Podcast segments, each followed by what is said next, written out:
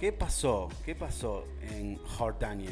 En Jordania, bueno, eh, hay un estanque cercano al Mar Muerto y parece que está apareció teñido de rojo. ¿eh? Apareció teñido de rojo, las autoridades jordanas están investigando, nadie sabe qué pasó, nadie sabe qué, de qué se trata, pero ríos de sangre, una profecía de Jesús. ¿Acaso los peces van a empezar a llover del cielo? ¿El agua se está convirtiendo en vino? Bueno, no, no, no pasa nada de todo eso. Las imágenes no nos están engañando, igualmente hay un estanque que está cercano al Mar Muerto en la región de Moab, de Jordania, apareció teñido de rojo misteriosamente, ¿eh? según dicen al medio local de Jerusalén Post. El agua de este charco aislado en Jordania está siendo investigada por especialistas técnicos del Ministerio del Agua de Jordania para determinar las causas geológicas, ¿no? y biológicas que provocaron este fenómeno tan curioso. Te voy a contar el nombre que se viene ahora, es re difícil, así que si me muero, eh, échenle la culpa a este. Sakar al-Nusur, jefe del sindicato de geólogos de Jordania, explicó en el periódico Al-Gad que el cambio de color podría haber sido causado por algas o óxido de hierro o incluso sustancias químicas que enrojecieron el agua. ¿eh? Para aquellos que no lo saben. Mientras las redes se están llenando de imágenes del estanque y de conclusiones bíblicas y teorías apocalípticas sobre el hecho. Para mí que sí, es el fin del mundo, de una, no, no me cabe ninguna duda.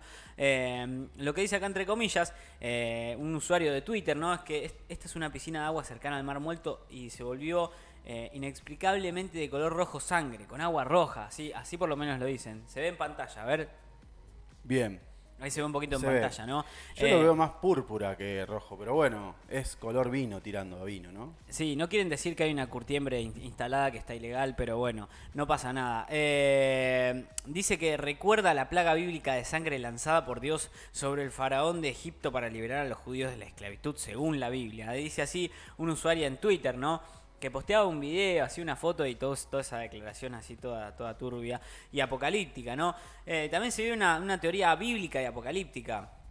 Hay teorías que se desarrollan un poco más, ¿no? Las imágenes del lago de sangre, ya le pusieron la imagen del lago de sangre, eh, que están causando un auténtico terremoto en las redes sociales. O sea, están haciendo miedo, una campaña del miedo sobre este lago y no están diciendo nada de lo que está pasando en el resto del país y se están haciendo los sátiros y todo eso. Bueno, eh, hicieron un terremoto en las redes sociales. Está dando vuelta por todos lados. Es tendencia el lago de sangre. Es tendencia al lago de sangre en Twitter. Y eh, hay mucha gente que la, relaciona con un relato bíblico de las 10 plagas de Egipto. Bueno, faltan las langostas, los corderos y todas esas otras cosas más, chicos. Según el relato bíblico, Dios convirtió las aguas del Nilo en sangre y esto provocó la muerte de todos los peces e impidió que los egipcios bebieran el agua del río. Según la Biblia, esta fue la primera de las diez plagas que Dios envió al faraón por negarse a liberar a los esclavos judíos.